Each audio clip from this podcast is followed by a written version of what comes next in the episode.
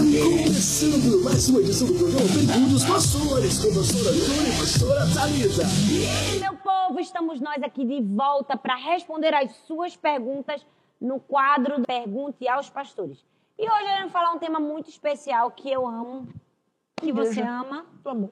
Vamos falar sobre a nossa igreja, sobre a Igreja do Amor e vamos responder todas as dúvidas que vocês têm sobre a nossa igreja, sobre a liderança, sobre ministérios. Isso. É isso. Manda ver. Por que vocês escolheram esse nome para a igreja? Na verdade, não foi a gente que escolheu o nome, né? Foi a própria comunidade que deu o nome pra gente, da igreja. Isso. Nossa igreja era, Terceira Igreja Batista em Maranguapium. era um nome bem grande. Maranguape é o bairro. E o nome também atrapalhava um pouco a gente, porque era terceira igreja batista em Maranguapium. Maranguape era o bairro da igreja. E assim, a gente queria fazer um site, a gente queria fazer coisas e, e esse nome sempre atrapalhava a gente. Era muito grande. E também por vários outros motivos. Assim, muitas pessoas deixavam de ir na igreja porque achavam que a nossa igreja era muito tradicional, não batia nem palma, enfim. E assim, a gente sempre teve esse- essa vontade de mudar o nome. Mas naquela época, muitos anos atrás, né? Era uma quebra de paradigma enorme, né? Era muito grande. Não era né? normal. Não era normal. Hoje em dia é comum, tem É. vários nomes, várias igrejas com vários nomes. Naquela época, não. Então, é, a gente ficou assim por muito tempo e a gente sempre teve o desejo de mudar. Até que a gente viu que realmente era necessário, que a gente precisava dar uma identidade melhor para a nossa igreja e por vários outros motivos a gente precisava e a gente decidiu mudar. E aí a gente disse, pronto, e agora? A gente vai botar que nome, né? Isso. E aí um irmão da igreja mesmo que respondeu, Ah. ele disse, pastor, todo mundo chama a gente de igreja do amor. Porque a própria comunidade já tinha dado nome pra gente. As pessoas diziam, tu vai pra onde? Ah, eu vou ali pra aquela igrejinha do É amor. a igrejinha. É. É. pequenininha, né? Igrejinha porque era pequenininha e do amor porque sempre foi a tônica do nosso ministério, É. né? Sempre foi o nosso jeito de fazer igreja. Arthur é um cara muito amoroso, ele é- gosta de abraçar, de beijar. Na verdade, todos nós, né? O nordestino é muito assim. Mas esse é muito o perfil dele, da liderança, e meio que a igreja pegou aquilo ali. Ele fazia uma coisa chamada Blitz do Amor, naquela época, hein, amor? Aquela época. Há 17 anos que a gente faz, até hoje a gente faz aqui na igreja, que é o momento dos visitantes, né? A Explica aí. gente recebe, as pessoas que estão vindo pela primeira vez, né, recebe justamente com abraço. É uma forma muito impactante de receber as pessoas. Sim, bem carinhoso. É, bem carinhosa, a ponto de eu já fazer apelo né, na hora da Blitz do Amor e muitas vidas também se converterem. As pessoas são muito tocadas nesse momento. Quando nós mudamos o nome para Igreja do Amor, aí Deus Só- começou a trazer é. algo muito. Só firmou mais a nossa identidade, Isso. a gente cresceu mais. E, na verdade, o que eu mais gosto da gente, da nossa história, é isso. É. Que nossa igreja não, não foi algo impositivo, não foi Não. algo que partiu da gente, não foi algo que partiu da liderança. A gente quer que a igreja tenha essa cara e tenha essa visão. Não, foi a própria igreja que já deu a visão para a igreja mesmo. Foi, É. foi a comunidade, foram as pessoas que deram o nome para gente. Todo mundo já chamava a gente de Igreja do Amor. Então, para mim, isso é um dos toques mais especiais da nossa história.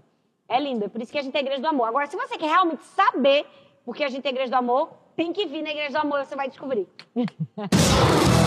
Vocês tiveram medo de abrir a igreja? Não, medo, medo, medo não. Não. É, a- por mais que nós fôssemos novos, bem jovens, mas nós viemos debaixo de uma palavra, né? É. Antes de virmos para cá, Deus falou muito ao nosso coração em Gênesis 12, né, onde Deus fala com Abraão para sair da terra, da, da parentela, da casa do pai e para um lugar que Deus iria mostrar.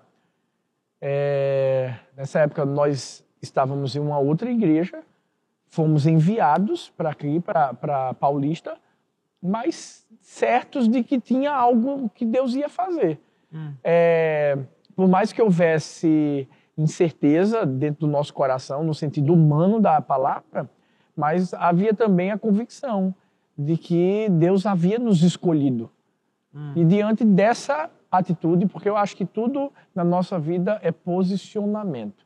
A gente tem que se posicionar diante de uma promessa. A promessa a gente já tinha, agora só precisava se posicionar. Então, quando Deus disse vai, a gente foi. O medo, de- assim, é, é, pode até vir, mas a gente não foi dominado por isso. Então, quando meu pai ele nos enviou para cá, não é que existia o medo em si. Havia uma insegurança normal, porque a gente nunca tinha pastoreado a igreja, né, É, filha? tu era seminarista. Eu né? era seminarista. É, E também a gente não conhecia a realidade daqui, a gente não conhecia a cidade. Isso, Era tudo muito novo. Foi meio que um desbravar missionário da gente, né? isso. É, ele nos enviou, mas assim, era, era tudo completamente às escuras, vamos dizer assim, pra gente. A gente não conhecia as pessoas, a gente não tinha liderança formada. Então, claro, muitas inseguranças nortearam o nosso coração. A gente estava acostumado com uma igreja grande, com uma igreja que tinha tudo. Né? A gente já servia lá em vários ministérios, tanto eu como Arthur. Então, assim, pra gente foi tudo muito novo. É, teve sim, né, essa, insegurança, mas medo não, porque a gente sempre teve o propósito, eu acredito, né? Confiança em Deus. O a propósito muito forte Deus no coração né, e a confiança em Deus, é. era maior do que qualquer medo que tentava dominar o nosso coração. É isso aí. Quando vocês entenderam que os dois tinham chamado pastoral? A Eu gente era 21. muito novo. Eu tinha 21, não era?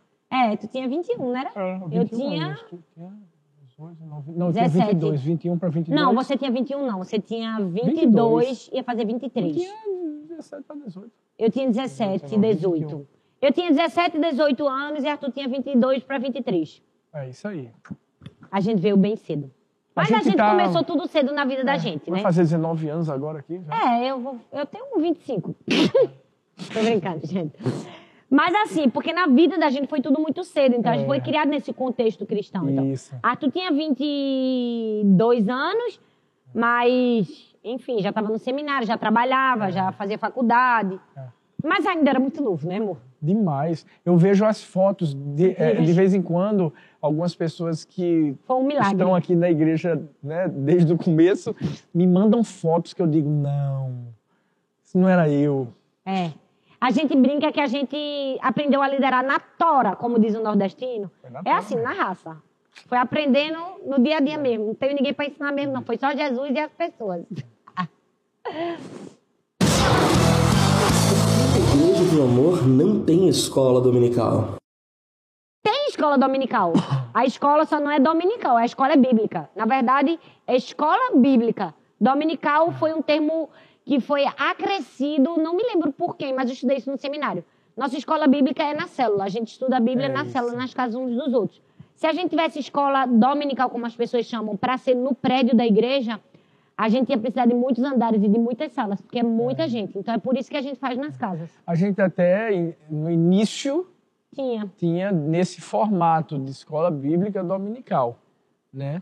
Mas com a, a O crescimento mudança, da o igreja. crescimento da igreja, a gente Porque então quando a igreja chega num patamar que é mu- muito grande o número de pessoas, você nunca vai comportar o necessário para as salas. É, então você vai ter que ter 50 milhões de salas. Então a gente faz o estudo bíblico não na igreja, a gente faz nas casas uns dos outros. Mas não deixa de ser escola bíblica.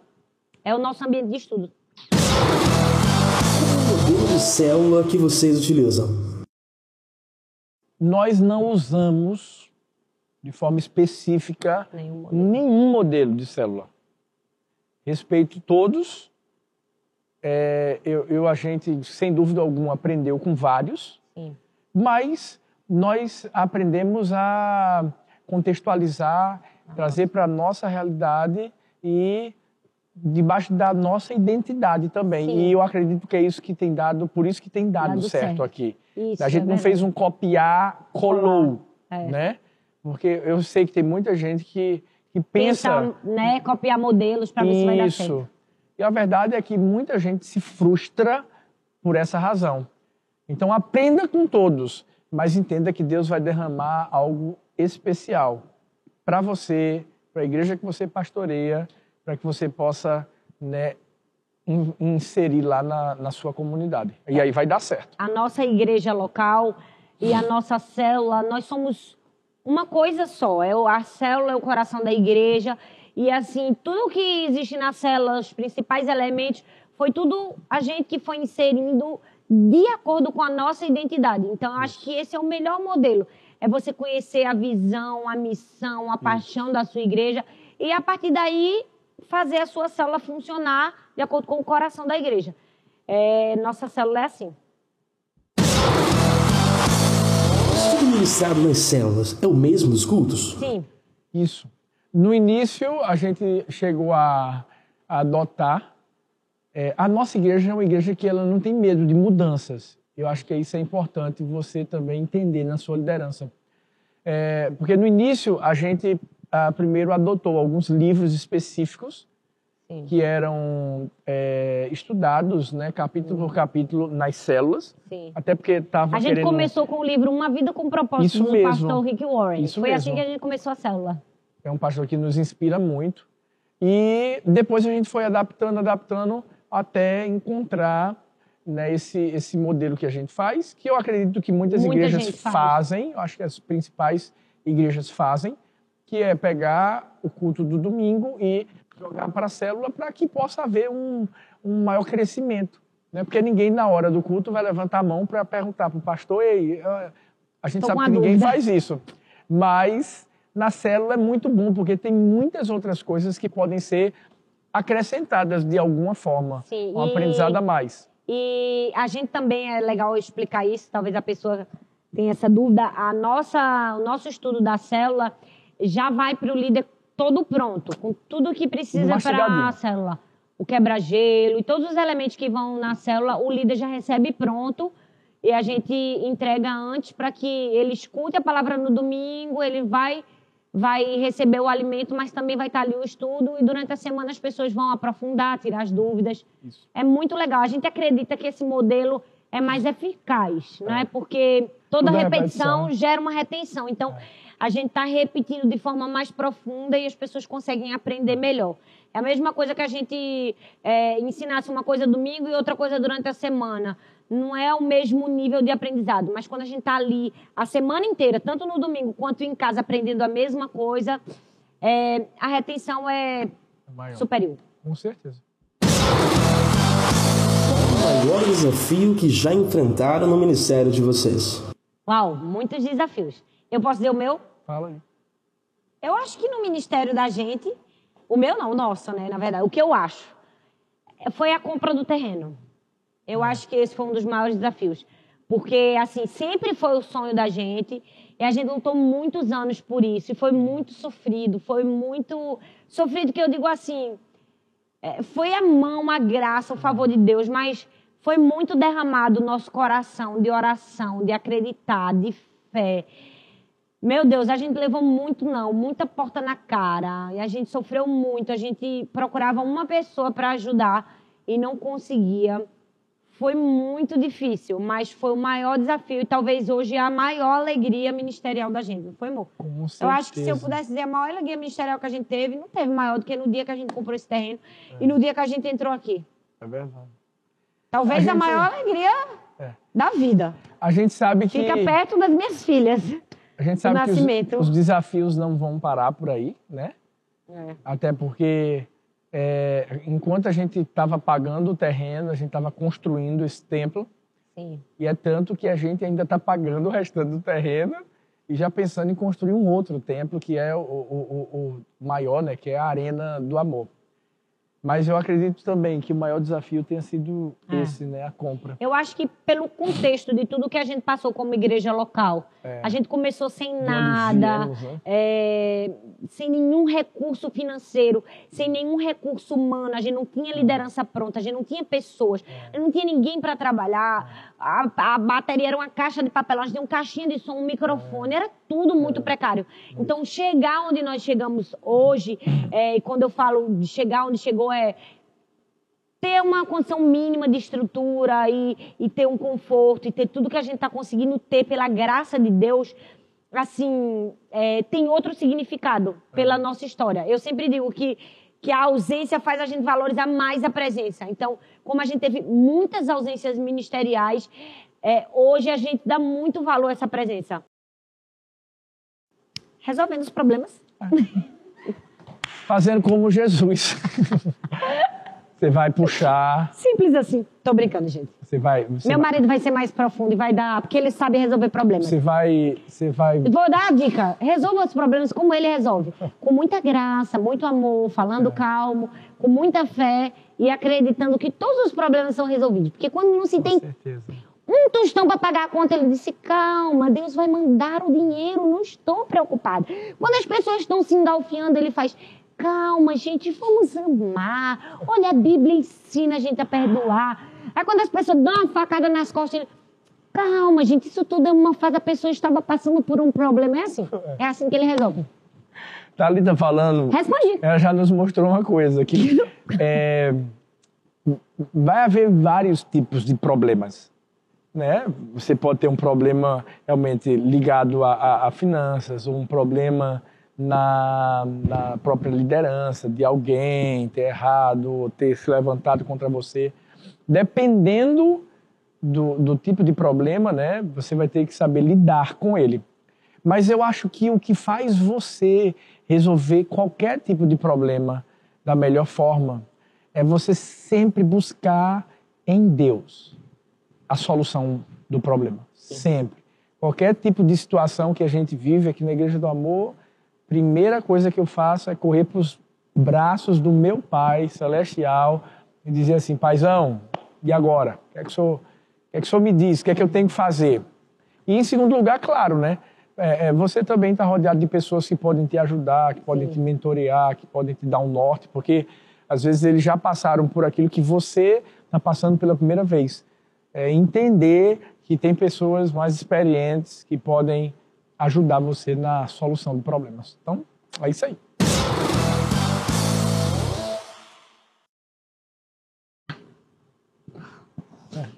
Quem começa a responder?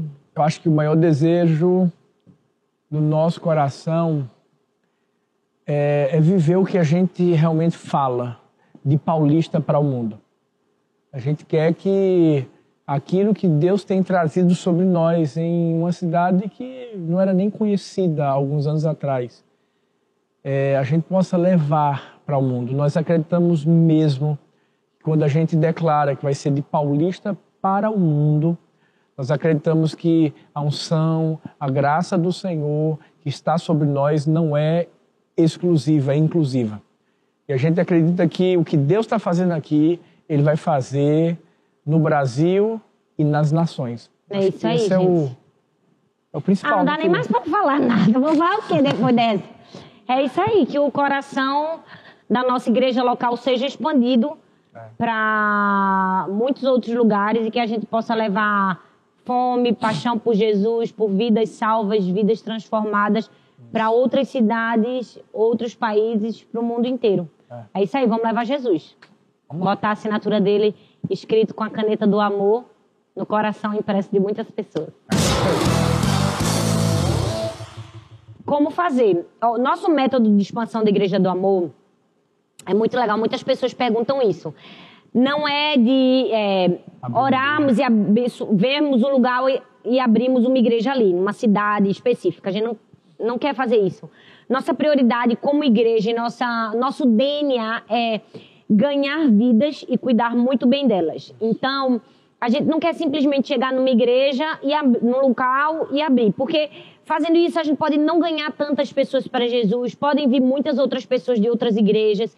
Então, nós entendemos que a maneira mais saudável de expandirmos a nossa igreja é através das células. Então, é, numa cidade a gente implanta uma célula. Por exemplo, um membro da nossa igreja que era daqui se mudou para Salvador. Aí ele abriu a célula dele lá em Salvador e começa a se multiplicar e abre outras células. E a partir do momento que naquela cidade tem um mínimo, um número mínimo de células, né, com um quantitativo mínimo de pessoas, é, aí a gente abre sim uma igreja local. Quando a gente já ganhou muitas pessoas para Jesus, quando a gente está cuidando delas e discipulando, porque a gente entende que a gente já abre uma igreja assim, um- vamos dizer assim, um pouco mais forte, sólida, Solidificada. saudável.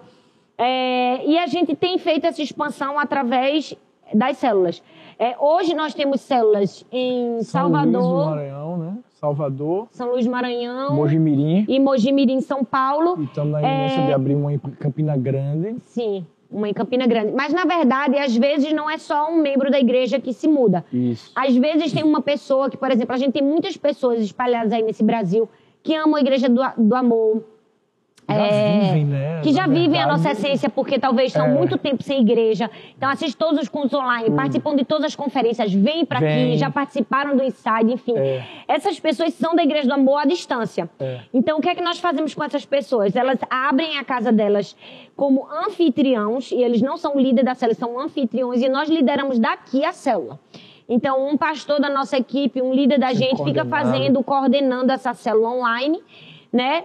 Discipulando, treinando essa pessoa até o momento que a gente realmente entendeu que ela é um membro ajustado, que entendeu a visão, que está com o coração na nossa igreja local. Então, nós colocamos ele como líder e a partir daí começa a multiplicação. E com um quantitativo mínimo de células naquele lugar, a gente abre uma igreja. Isso aí.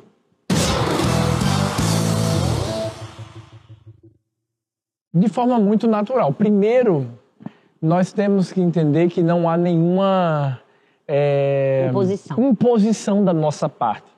Nós acreditamos em todos, é tanto que quem faz parte de uma célula da Igreja do Amor já é colocado né, como líder em treinamento, como um alguém que é um líder em potencial, que vai multiplicar a sua célula né, logo, logo. É, obviamente que não é de uma hora para outra, essa pessoa precisa né, fazer alguns cursos que nós temos, né? Ela vai se tornar membro aqui da nossa igreja, né? e vai fazer o Lidere, porque vai estar sendo treinado, vai estar crescendo, a gente tem o Lidere né, 1, Lidere 2, e é, nós hoje estamos fazendo, não fazemos mais uma multiplicação em um dia só. A gente estava fazendo até o ano passado, mas agora nós estamos é, entendendo que há um, um timing da pessoa que ela está sendo preparada, já fez, já caminhou né, todas essas eta- etapas. Então a gente já entende que tem um momento que ela está ali pronta para multiplicar. Algumas vezes começando com uma casa de paz, né, que, que né, já vai fomentar né, justamente esse desejo no coração dela de ser líder de célula e algumas vezes a- a- até aquela casa já se torna mesmo uma célula da Igreja do Amor. Então, se não for naquela casa, ela vai para uma outra e pode até puxar as pessoas que estavam na casa de paz. Mas a multiplicação é feita de forma saudável, muito saudável. Né? Nós não estamos preocupados no sentido numérico da, da palavra de simplesmente dizer vamos multiplicar, vamos multiplicar. Não. É. Nós, nós acreditamos que pode haver qualidade e pode haver quantidade também, mas de uma forma muito saudável. O envio só acontece quando realmente há o preparo do líder. Isso. Então, a gente tem uma regra, uma norma que só pode ser enviado depois que realmente faz todo o preparo, os cursos, depois que o próprio líder daquela pessoa identifica que ele já realmente já já já está mais preparado, mais maduro, é, ele está sendo bem discipulado, está sendo bem cuidado. Então existe é, existe um, um, um tempo diferente, como o Arthur falou, para cada pessoa. Tem gente que com oito meses está pronto, tem gente que com um ano, um ano e meio, tem gente que com seis meses É. é, um líder rápido, maravilhoso. Mas assim, tem um número, um tempo mínimo, porque a gente acredita que multiplicar um líder fora do tempo, a gente pode gerar um Ismael, que a gente chama. É, uma promessa antes do tempo que vai se tornar um problema. É verdade. Então a gente tem muita cautela com isso.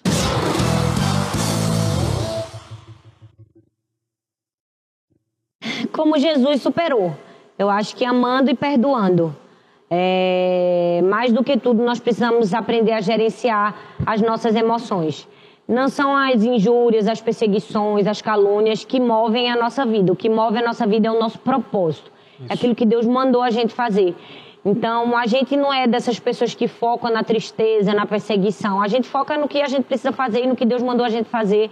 E isso, pra gente, é um segundo plano que fica para trás porque já foi perdoado e amado. Agora, aqui, na nossa igreja local, é, a gente tem pouco disso, bem É, pouco. A gente nunca teve, por exemplo, um levante, como acontece em muitas igrejas, de, de uma pessoa trair, rebelar, sair, se rebelar, abrir uma igreja e levar bem muita gente. Graças a Deus, a nossa liderança é tão Tranquila. né? tão bonito aqui o que Deus tem feito, que isso nunca aconteceu, graças a Deus. Claro, sempre tem uma outra pessoa que, infelizmente, né, é, passa por um momento de, de dúvida na mente e termina se deixando levar pelo aquilo que o inimigo ensina, mas isso é uma coisa bem exceção. exceção aqui na nossa igreja, graças a Deus. Mas a gente não lida. Fazer o que Jesus fez. Pai, perdoa-lhes porque não sabem o que Sim. fazem. Eu acho que muitos líderes hoje na nossa nação, eles pecam por causa disso. É. Porque assim, eles se apegam às dores, eles, ah, me traíram, fui injustiçado, tô sendo perseguido. Cara, se a gente tá sendo perseguido, Jesus foi muito positivo, mais do né? que a gente. É. Então eu não posso nem me comparar, não posso nem achar ruim que eu tô sendo perseguida, sabe? É. Jesus foi muito mais perseguido. Muito pelo contrário, eu sou bem-aventurado, porque a Bíblia diz que aquele que for perseguido em nome do, Senhor, e por causa da justiça vai ser bem-aventurado. Então a gente não fica se apegando a essas coisas, não. A gente cumpre o nosso propósito, né, É isso amor? aí. Até porque, às vezes, isso se torna apenas uma distração. Uma distração boa. Para você perder o foco. O nosso foco é vidas, vidas. É isso aí. ganhar as multidões e cuidar bem delas. Chega.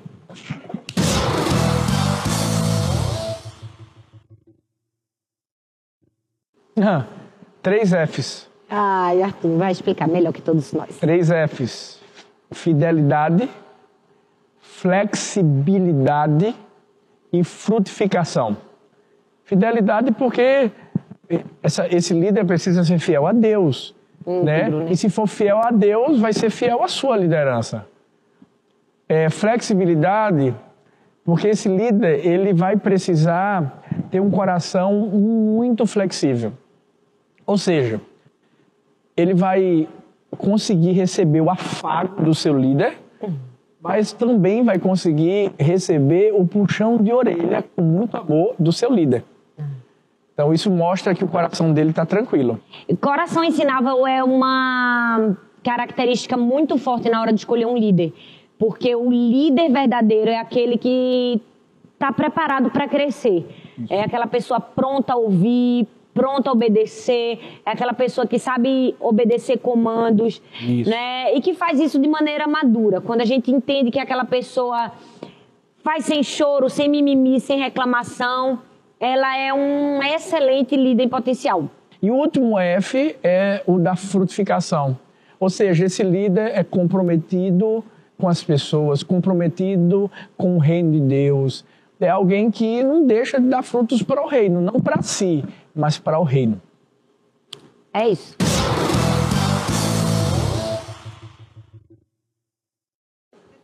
Essa resposta a gente pode dar, não é? Com certeza. Eu te entendo. A gente é expert Nós te entendemos. nisso. A gente já passou por isso. Deixa eu te dizer uma coisa. A gente, quando começou a nossa igreja, é, nós, nosso primeiro culto tínhamos sete pessoas. A gente só tinha um caixinha de som velho caindo aos pedaços, um microfone que, Rolava no, que tinha che- o fio horrível, Era. um violão e um teclado. E a gente teclado tinha, nem tocava é, ainda, né? A gente tinha muitas ausências, a gente não tinha nada, nada, nada, zero de recursos. É, era um lugar muito difícil e financeiramente falando, recursos, nem ventilador direito na igreja tinha, era um calor horrível, era um ventilador de teto velho caindo aos pedaços, só puxava o calor da telha. Era horrível. A gente sabe o que é não ter nada, só que é nada. Nada, a gente começou do nada. E não é só não ter nada, é não ter prospecção para crescimento. Porque demorou muito para a gente crescer. Até a gente treinar pessoas, até a gente ganhar pessoas. Uns 10 anos. E foi no mínimo 10 anos É. de muito, muito sofrimento em termos de estrutura financeira, zero investimento. Sonhar, a gente sonhava sempre. Sempre. É. Sempre sonhávamos. Agora, a, a diferença também é o seguinte: é você valorizar o que você tem. Tem, é, faz com o que tem, a resposta é então, essa. é, quando você valoriza o que você tem, Deus te dá o que você está querendo ter. Uau, é isso. Então, a gente sempre fez isso, né? A bateria é um exemplo, né? Teve um irmão da igreja que logo no começo ele disse, pastor, eu tenho uma bateria. Arthur ficou numa alegria, porque bateria é um dos instrumentos mais caros. É, Quando ele trouxe, era uma caixa de papelão, um buraco no meio, que ele botou um microfone, É, isso. uma panela cheia de garfo e talher. Ele sentou, gente, nunca vou me esquecer. Sentou no banquinho, pegou duas baquetes, tch, Parecia uma bateria eletrônica. uma Meu maravilha. E Arthur não ia mandar ele embora com a bateria dele. Arthur disse: Não, irmão, Gildo, que até hoje está aqui É com a gente na igreja, inclusive hoje é funcionário da nossa igreja. É. Pode colocar sua bateria no altar.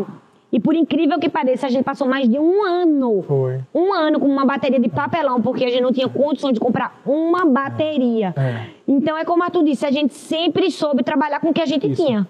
Fazer do nosso jeito. É. E no tempo certo, o próprio Deus se encarrega de ver se o nosso coração vai servir só por causa das coisas ou pela motivação certa. Isso mesmo. E hoje, graças a Deus, a gente tem Ah, hoje tem um monte, muitas coisas. Tem tudo aqui na Até nossa bateria igreja. patrocinada a gente já teve. Pois é. Glória a Deus. Seja fiando pouco, que Deus vai colocar você sobre o muito. É isso aí. Gente, foi uma alegria estar aqui com vocês, responder essas perguntas sobre a nossa igreja amada do coração. Gente, Demais. nós somos apaixonados pela nossa igreja local. Demais. Tem o nosso amor, tem o nosso coração. A gente. Meu Deus, eu. A gente é suspeito, na Pra verdade, falar, de falar, né? que a gente começou isso aqui há muitos anos atrás, com 17 anos. Nós fomos enviados para cá. Foi um trabalho missionário, foi um trabalho pioneiro. Então, nossa igreja local tem o nosso coração, tem o nosso amor, tem a nossa dedicação. E assim, hoje a gente olha para trás, né? E a gente pode dizer, poxa, valeu a pena. Valeu a pena. Tudo que a gente tudo de novo. viveu. Com e a gente está aqui para incentivar você a não desistir. Você que é Isso. pastor, que está começando, você que é um líder, né? Dê o seu melhor. Que você possa estar sempre com a motivação certa no seu coração. É, a Bíblia diz em Colossenses: tudo que você for fazer, faça de coração, como para o Senhor e não para homens. Isso. Se tudo que você fizer for para Deus e você colocar certo. a sua excelência, o seu melhor, eu tenho certeza que vai dar certo. Foi isso que a gente fez aqui na nossa Igreja do Amor. Foi maravilhoso responder esse bloco, não foi, amor? Demais, demais mesmo. É isso. E agora, aciona lá o, o sininho para receber Dá o as seu like do notificações. Dá vídeo. o like, com certeza. Compartilhe Sim. e abençoe mais vidas através daquilo que a gente conversou hoje. Não é isso, meu amorzinho? É isso. Um beijo grande, que Deus abençoe você.